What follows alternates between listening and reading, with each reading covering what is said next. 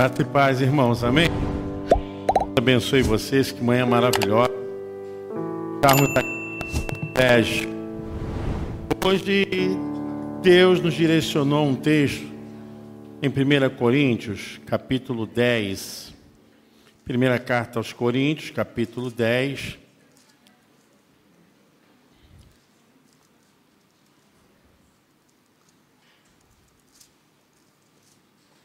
A partir do versículo 1. Nós vamos ler até o versículo 4. Amém, irmãos? Glória a Deus. Irmãos, eu quero que vocês lembrem do que aconteceu com os nossos antepassados que seguiram Moisés. Todos foram protegidos pela nuvem e passaram pelo Mar Vermelho. Como seguidores de Moisés, eles foram batizados na nuvem e no mar. Todos comeram da mesma comida espiritual e beberam da mesma bebida espiritual, pois bebiam daquela rocha espiritual que ia com eles e a rocha era Cristo. Amém. Podeis assentar, irmãos. Nós estamos debaixo de uma unção.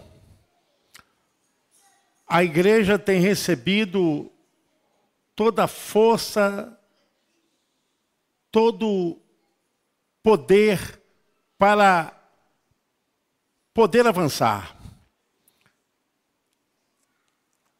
O apóstolo Paulo está falando aqui que, da mesma forma como os egípcios estavam impedindo o povo de Deus de sair daquele processo de escravidão, assim tem sido o mundo.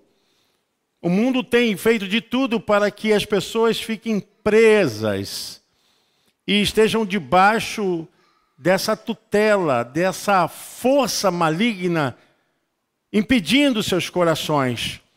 Mas o apóstolo Paulo fala dessa libertação. Nós fomos libertos. O poder do mundo não tem mais influência, não deve ter mais força contra as nossas vidas. E Paulo estava falando a respeito disso aos irmãos na igreja de Corinto. Não quero que vocês ignorem, não quero que vocês não saibam, mas tem em suas mentes que, da mesma forma como Deus operou no passado, tirando o povo da escravidão, e o povo recebeu todos os sinais da graça naquele processo, nós vamos ver aqui, assim o Senhor tem estado conosco.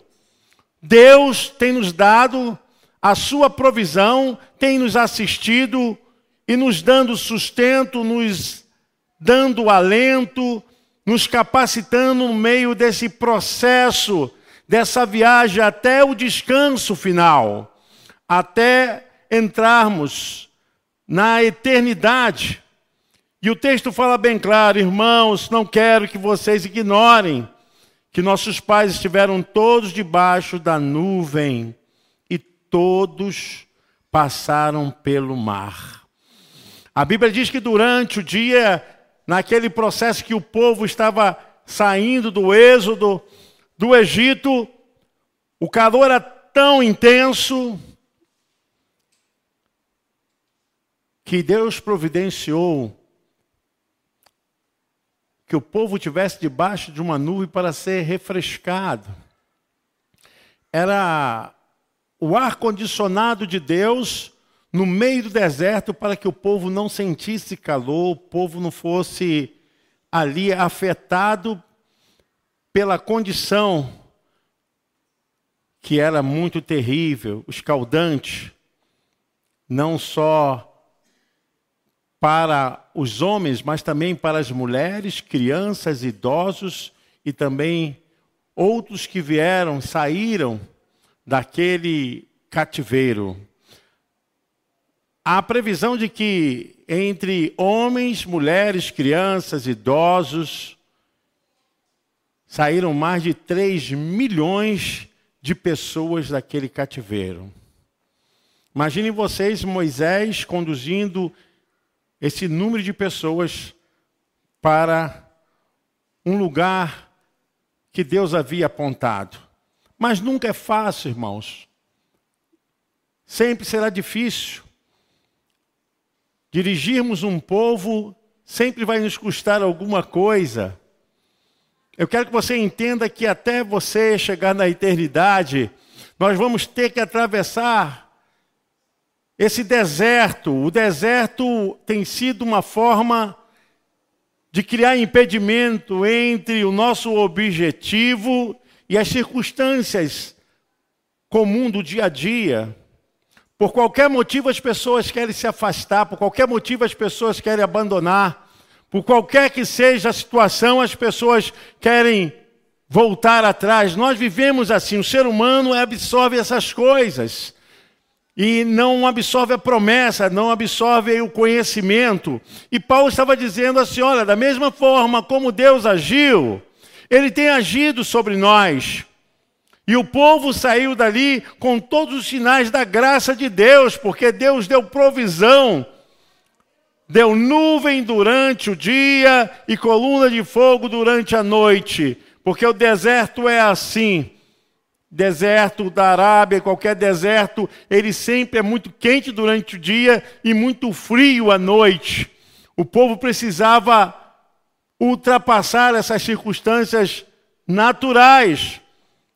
Mas Deus providenciou. Paulo diz: olha, a nuvem durante o dia, a passagem pelo Mar Vermelho é um sinal da graça de Deus, é um sinal da provisão de Deus, que eles foram batizados.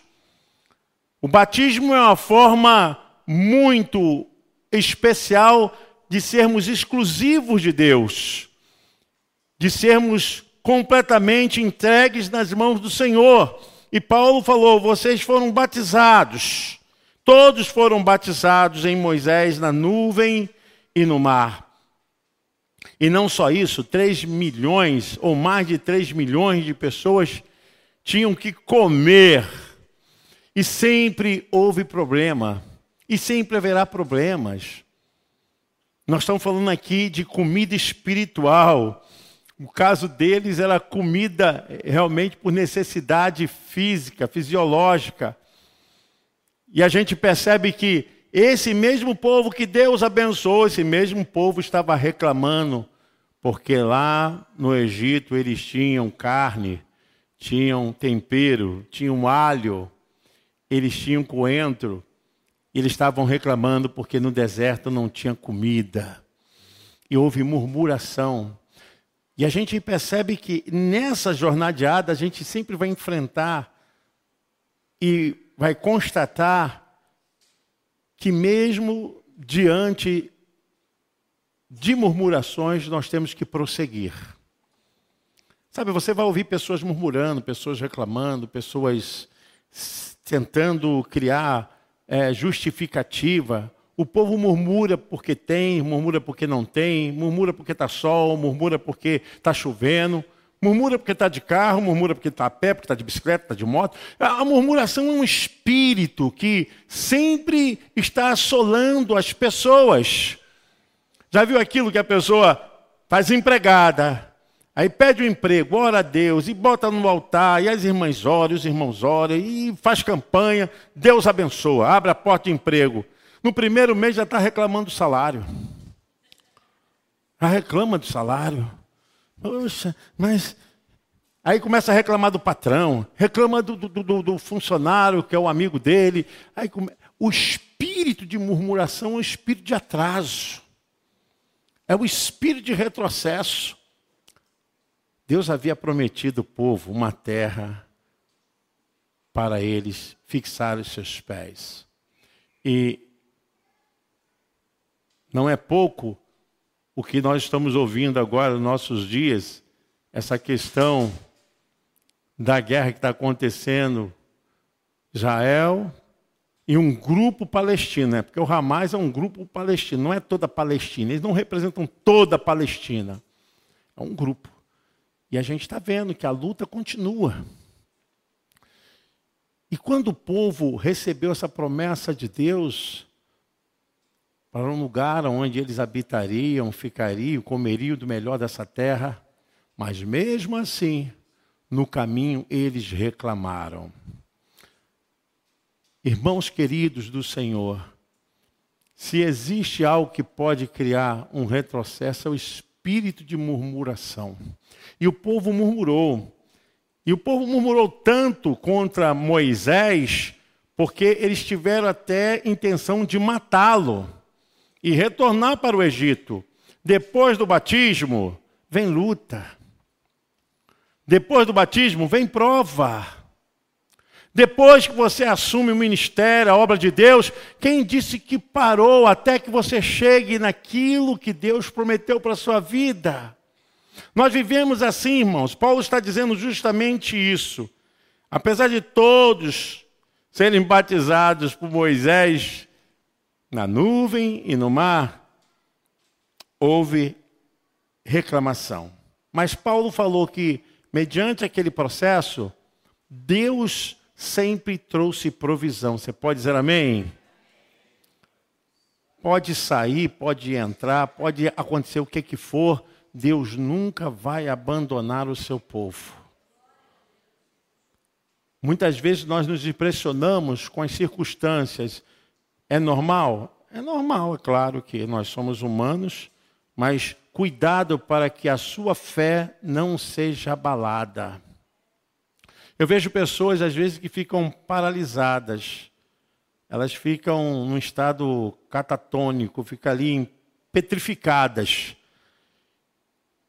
E isso é um espírito que não obedece aquilo que Deus está direcionando.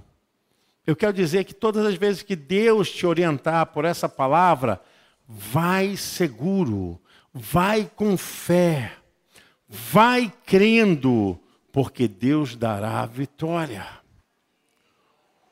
O mundo quer que você fique intoxicado, fique realmente preso a esses sentimentos fique olhando e murmurando e paralisado, mas Deus havia dado ao povo uma promessa. E quando falta comida, também há reclamação. E Deus falou que ia providenciar pão pela manhã e carne à tarde. E a provisão foi dada por Deus. Eu quero dizer, irmãos, assim, tratando para o nosso dia a dia, Deus vai cuidar de cada um e do seu povo a cada dia. Não vai permitir que falte nada. Jesus mesmo falou na oração do Pai Nosso que deixa a cada dia o seu mal. Nós lutamos a cada dia. A cada dia. O apóstolo Paulo fala que todos comeram de um mesmo manjar espiritual. E eu quero que vocês entendam que é um tema muito específico que o próprio Senhor Jesus Cristo depois assumiu. Isso aqui, para quem é teólogo, para quem gosta de fazer a teologização, né, fazer todo aquele sistema de amarração do que há no velho e há no novo, Jesus sempre esteve com o povo quando o povo saiu do Egito. Sempre esteve. Por isso que Paulo falou: eles beberam da mesma água espiritual. Eles comeram da mesma fonte espiritual. E quem os seguia e quem os direcionava era Cristo, a pedra espiritual. Nós vamos encontrar na Bíblia que o povo, quando saiu do deserto, aquele sinal maravilhoso. Quando o povo atravessou, Miriam pegou o seu tamborim, começou a tocar, as outras mulheres começaram a acompanhar, houve uma festa, uma celebração. Todos estavam felizes porque deixaram o cativeiro maldito do Egito que vivia em Gozem era um lugar onde havia muito sofrimento. Mas o povo saiu. E ali Miriam começou a festejar, a celebrar. Mas logo após aquela saída e aquela celebração, veio a murmuração. Eles começaram a reclamar. E aí reclamavam porque queriam comida. E eu gostaria que o irmão Ubiratã colocasse Êxodo capítulo 16, versículo 1 em diante, a gente vê que Deus providenciou o alimento para o seu povo. Deus providenciou a substância alimentícia, mas isso aqui para nós nos representa muito mais do que o alimento sólido para o estômago. Isso aqui é um alimento espiritual. Olha o que ele diz: o povo de Israel saiu de Elim e foi para o deserto de Sim, que fica entre Elim e o Monte Sinai. Chegaram ali no dia 15 do segundo mês depois da sua saída do Egito. Ali no deserto, todos eles começaram a reclamar. Na outra tradução diz assim: murmurar contra Moisés e Arão. E dizendo assim: teria sido melhor que o Senhor tivesse nos matado no Egito. Lá, nós podíamos pelo menos nos sentar e comer carne e outras comidas à vontade. Vocês nos trouxeram para este deserto a fim de matar de fome toda esta multidão. O Senhor Deus disse a Moisés: Agora eu vou fazer chover do céu pão para vocês. E o povo deverá sair, e cada um deverá juntar uma porção que dê para um dia. Assim eu os porei a prova para saber se eles vão obedecer às minhas ordens. No sexto dia, deverão juntar e preparar o dobro do que costumam juntar nos outros dias, porque a sexta-feira, no sábado, não deveriam fazer nada, não deveriam trabalhar. Então, no sexto dia, deveriam parar. Então Moisés e Arão disseram ao povo: Hoje à tarde vocês ficarão sabendo que foi o Senhor Deus quem nos tirou do Egito. Amanhã de manhã vocês verão a glória do Senhor, pois o Senhor ouviu as reclamações de vocês contra Ele. Foi contra Ele e não contra nós que vocês reclamaram, pois, afinal de contas, quem somos nós? E Moisés continuou: é Deus, o Senhor, quem vai lhes dar carne para comerem de tarde, pão à vontade de manhã, pois o Senhor ouviu vocês reclamando contra ele. As suas reclamações são contra ele e não contra nós, pois afinal de contas, quem somos nós? A gente vê aí a importância de ter a consciência em Deus e na palavra. Porque, irmãos, a promessa não vem do homem, a promessa não vem de um grupo, de um movimento humano, a promessa vem de Deus. Coloque isso na sua cabeça. A promessa vem de Deus para você, para nós. E da mesma forma como Deus agiu com o povo lá no passado, ele tem agido com o seu povo. O que acontece é que o povo começa a receber de Deus agora a provisão. Naquele deserto, o que, que acontece? Pela manhã aparecia o maná. O maná é uma substância alimentícia que até hoje intriga a questão científica de como o maná aparecia ali. Bom, por final, eles colhiam o maná, uma quantidade mais ou menos de 2 quilos para cada família, e ali aquela substância era preparada, assada ou cozida, e o povo comia, era como um pão doce, como um pão de mel, saciava, tinha ali os nutrientes necessários, tinha carboidrato, tinha vitaminas, proteínas, estava tudo ali preparado, Deus preparou tudo. O povo só precisava sair, olhar para o chão. Tinha uma espessura como se fosse assim neve. Mas o pão literalmente não caía do céu. Esse pensamento que o povo tem de que o pão caia do céu, nada disso. O pão aparecia no chão. O milagre que Deus fez é para provar o seu povo que Ele está conosco em todos os momentos. Todos os momentos. Todos sabem que deserto significa prova, luta, significa desafios, significa processos, tratamentos. Às vezes, uns estão no deserto por causa de doença, outro por falta de emprego, outro porque tem uma questão sentimental, outro porque tem problema existencial, e assim a vida é: problemas ministeriais, problemas de ordem econômica, financeira, todos passam por um processo. O povo estava ali no processo da libertação. Agora, você imagine a cabeça de Moisés administrar, está ali com uma gestão de mais de 3 milhões de pessoas querendo comida, bebida, querendo cuidado, querendo atenção. E Deus providencia comida para mais de 3 milhões de pessoas. O texto é claro: o povo comeu o pão, se alimentou no deserto. Eu estava meditando essa madrugada a respeito disso porque Deus não nos abandona. Você pode dizer amém? Deus não nos abandona. Ele sempre nos dá provisão. E aqui a questão é tão espiritual, porque esse pão representa muito mais do que uma substância alimentícia.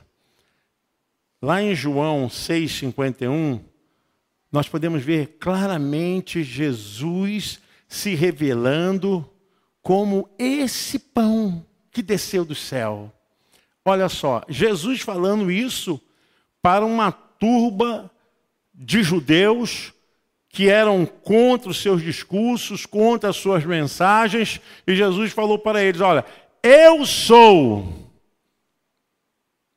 Uma coisa que eu gosto nessa declaração de Jesus é a sua visão de alta aceitação. Tem gente que tem problemas né, de se entenderem. Jesus não teve problema nenhum. Ele falou: Eu sou. Tem pessoas que têm. Eu sou filho de José Fausto, Dono Wilma Barnabé, tenho origem nordestina, sou carioca, eu sou o que sou. Eu moro ali na Alberto G. da Cunha, tenho meus filhos. Eu sou o que sou. É você se assumir dentro desse processo que Deus está fazendo, sabe? Você não ficar procurando fugas. Eu sou cozinheiro, eu sou pedreiro, eu sou engenheiro, eu sou advogado, eu sou professor, eu sou o que sou. A verdade ela é absoluta, ela não foge, não mente nunca. E Jesus declarou para eles, porque eles estavam pressionando Jesus, para que Jesus se autonegasse. Que Jesus estava falando: Olha, eu vim da parte de Deus, sou filho de Deus. E quando Jesus declara essa questão de que eu sou o pão da vida, ele estava falando que ele veio matar a fome espiritual da humanidade. Jesus estava falando aqui não no processo literal, mas figurativo. Eu sou o pão da vida, eu sou a força espiritual para matar a fome da humanidade. A mesma fome que ele matou quando o povo estava no deserto, é a mesma fome que ele tem matado nesse tempo para a sua igreja, para o seu povo. Querendo ou não, irmãos, todos nós temos uma fome existencial. Todos nós temos uma fome espiritual. Todos nós temos uma fome sobrenatural. O ser humano pode ter o que for.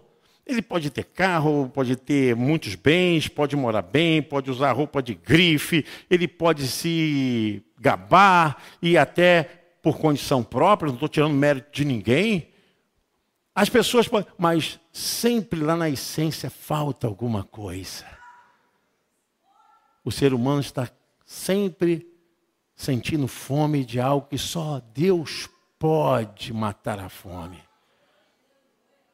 Você entende? Porque muitas pessoas, quando perdem alguma coisa, elas se desequilibram. Tem tudo quando perdem, quando tem uma questão qualquer de sofrimento, elas se embaraçam. Por quê? Porque existe algo dentro delas que só Deus pode matar a fome do ser humano.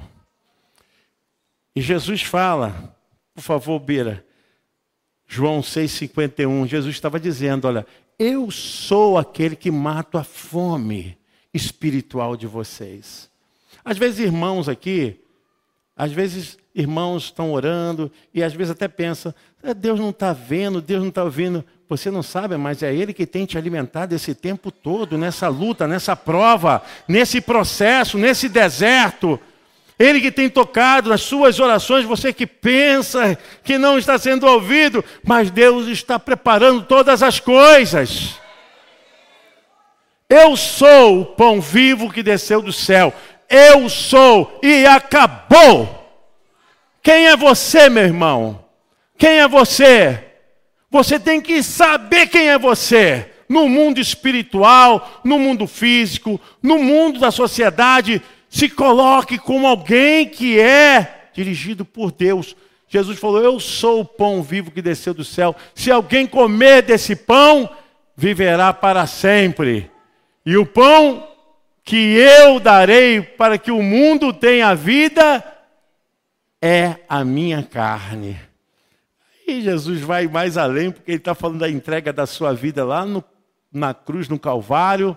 Jesus já está falando do processo que a igreja vai viver depois na unidade, o processo de Santa Ceia que nós vamos ter hoje à noite.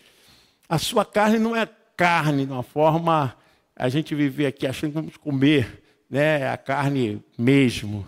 É, isso aí seria antropomorfismo, isso não existe. Mas é a carne no sentido espiritual.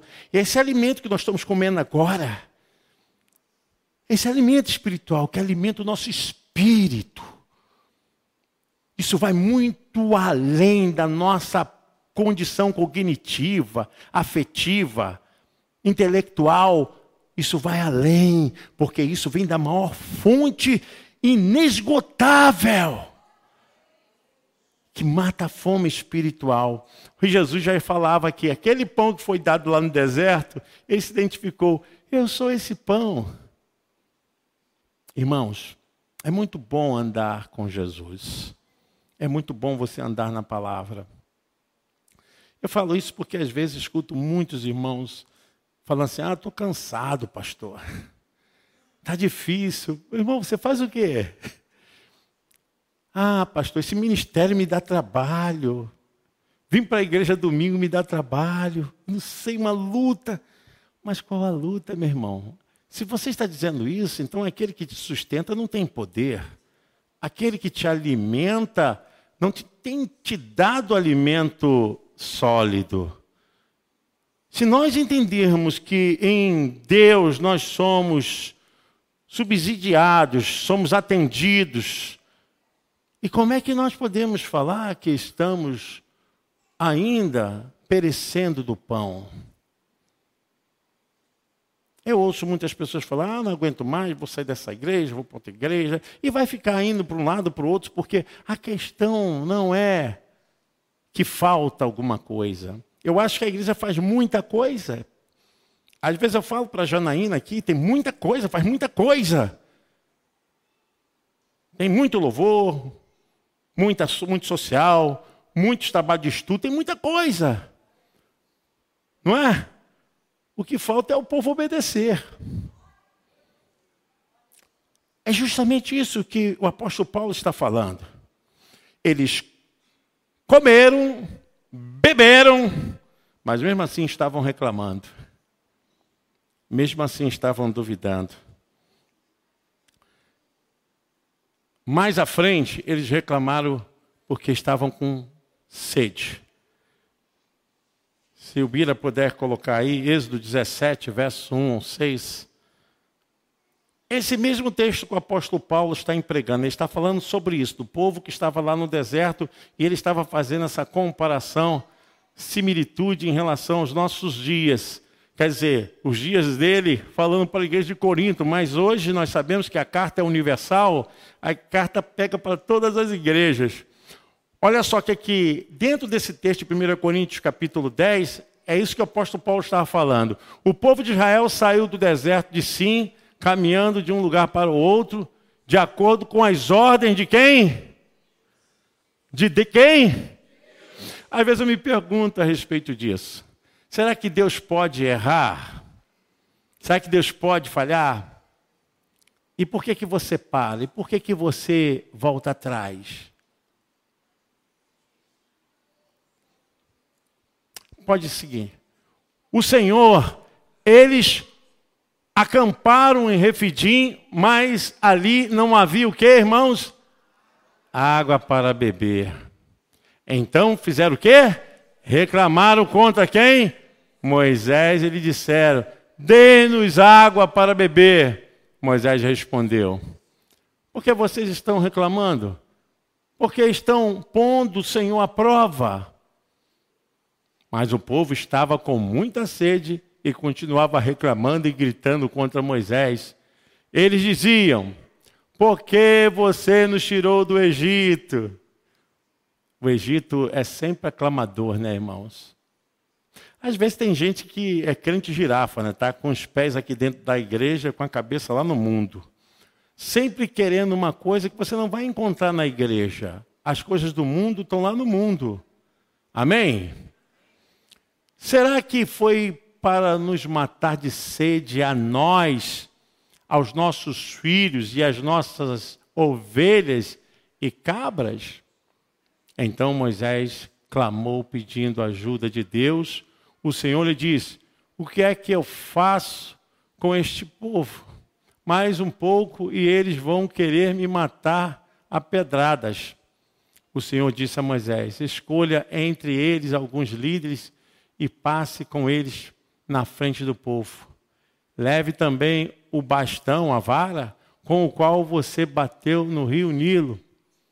Eu estarei diante de você em cima de uma rocha, ali no Monte Sinai. Bata na rocha e dela sairá água para o povo beber. E Moisés fez isso na presença dos líderes do povo de Israel. Então, deram aquele lugar os nomes de Massá e de Meribá, pois os israelitas reclamaram contra Moisés e puseram o Senhor à prova, perguntando: O Senhor está com a gente ou não? Os amalequitas vieram e atacaram Israel, os israelitas em Refidim. A gente vê, irmãos, que eles reclamam por uma causa e até que era justa, porque eles precisavam de água.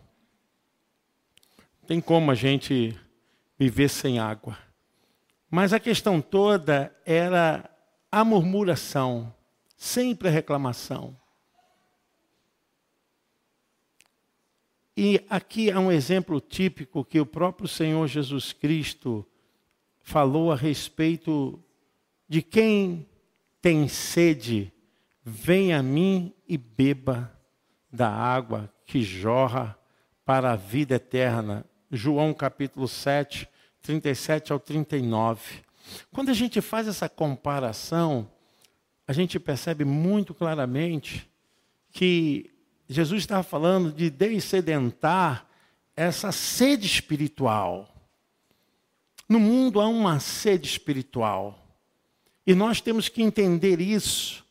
E as pessoas estão chorando, reclamando, e até irmãos entre nós líderes e todos, muitas vezes estão precisando beber mais profundamente da água do Senhor. Porque não adianta você tomar um golinho, tomar só uma gotinha, você precisa beber mais da fonte para a eternidade. Senão, nós vamos ficar muito solícito às necessidades de beber as coisas do mundo. Olha o que, é que diz lá em João 7, verso 37 em diante. O último dia da festa era o mais importante. Naquele dia, Jesus se pôs de pé e disse bem alto: Se alguém tem sede, venha a mim e beba. Como dizem as Escrituras Sagradas, rios de água viva vão jorrar do coração de quem crê em mim. Jesus estava falando a respeito do Espírito Santo, que aqueles que criam nele iriam receber. Essas pessoas não tinham recebido o Espírito, porque Jesus ainda não havia voltado para a presença gloriosa de Deus. Meus irmãos, nós vivemos num mundo onde as pessoas estão sedentas. A gente vê tudo quanto é confuso nesse mundo. Há tantas coisas acontecendo e tirando as pessoas do compasso da vida. Há uma distonia geral, a humanidade está muito confusa, as pessoas estão se perdendo. Elas precisam beber da água da fonte para a vida eterna. Porque estão aí buscando em outras fontes, mas a vida está sempre se esvaindo.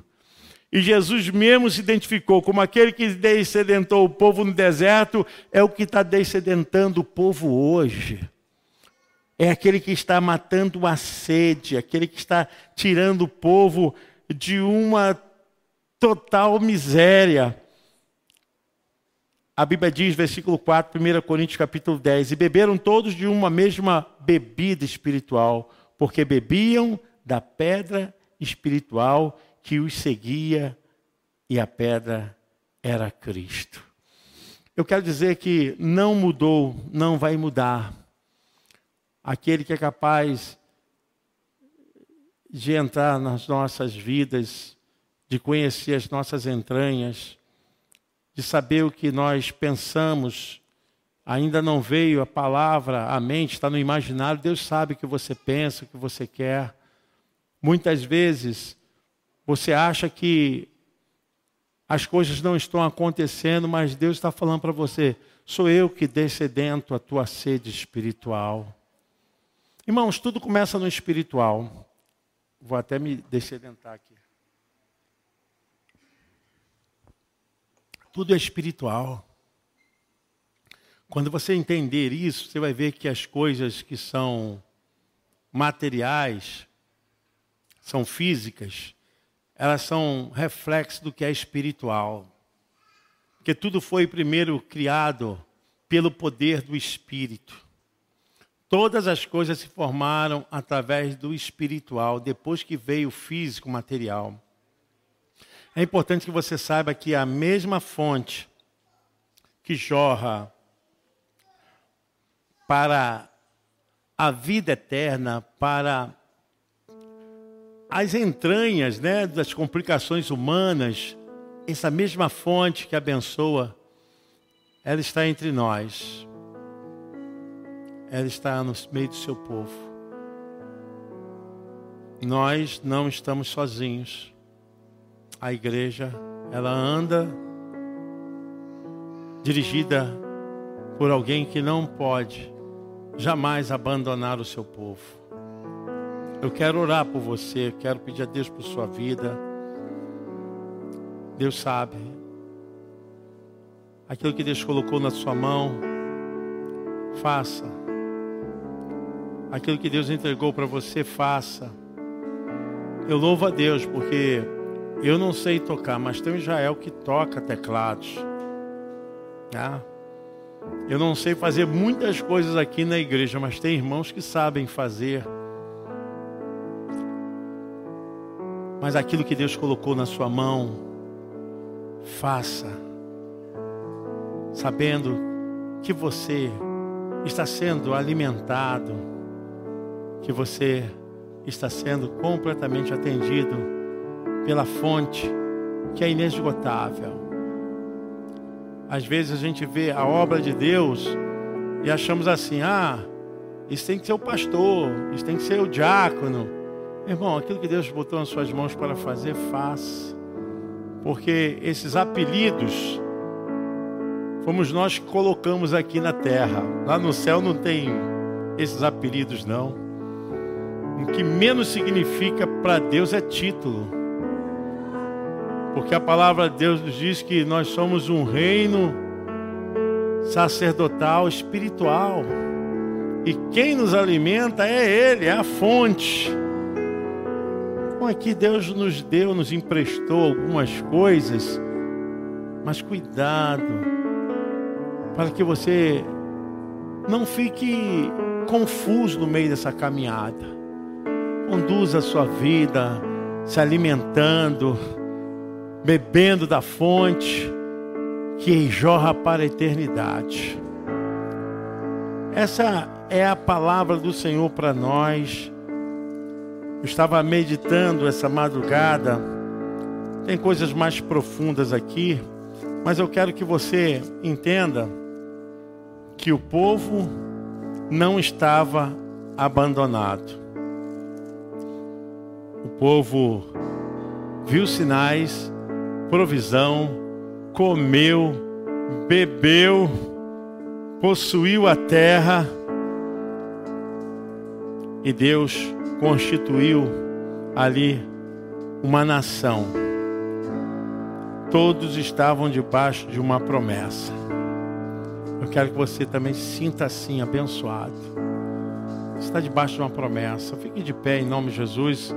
Quero orar por você. Em nome de Jesus. Deus tem te dado essa promessa, dado a mim também. Senhor, meu Deus e meu Pai, em nome de Jesus. Muito obrigado pela Sua palavra, Senhor. Abençoa essa igreja, abençoa, Senhor Deus, cada família. Abençoa, Senhor Deus, o seu povo. Abençoa aqueles que estão nos hospitais, numa cama, Senhor Deus. Estão passando por dificuldades, por doenças. Pai, visita aqueles que estão também precisando de ajuda, Senhor financeira, emocional, espiritual. Senhor, a tua palavra diz que tu és a nossa fonte de vida. Nos ajuda, Senhor. Cura de toda enfermidade. Liberta, abra a porta. Que haja provisão, salve. Ninguém, Senhor Deus, está aqui para viver no mundo. Nós queremos viver na tua presença. Abençoa, Senhor Deus, famílias. Oro, Senhor Deus, para que todos aqui sejam alcançados. Em nome de Jesus Cristo. Pedimos a tua bênção. Você pode dizer amém. Você pode aplaudir ao Senhor.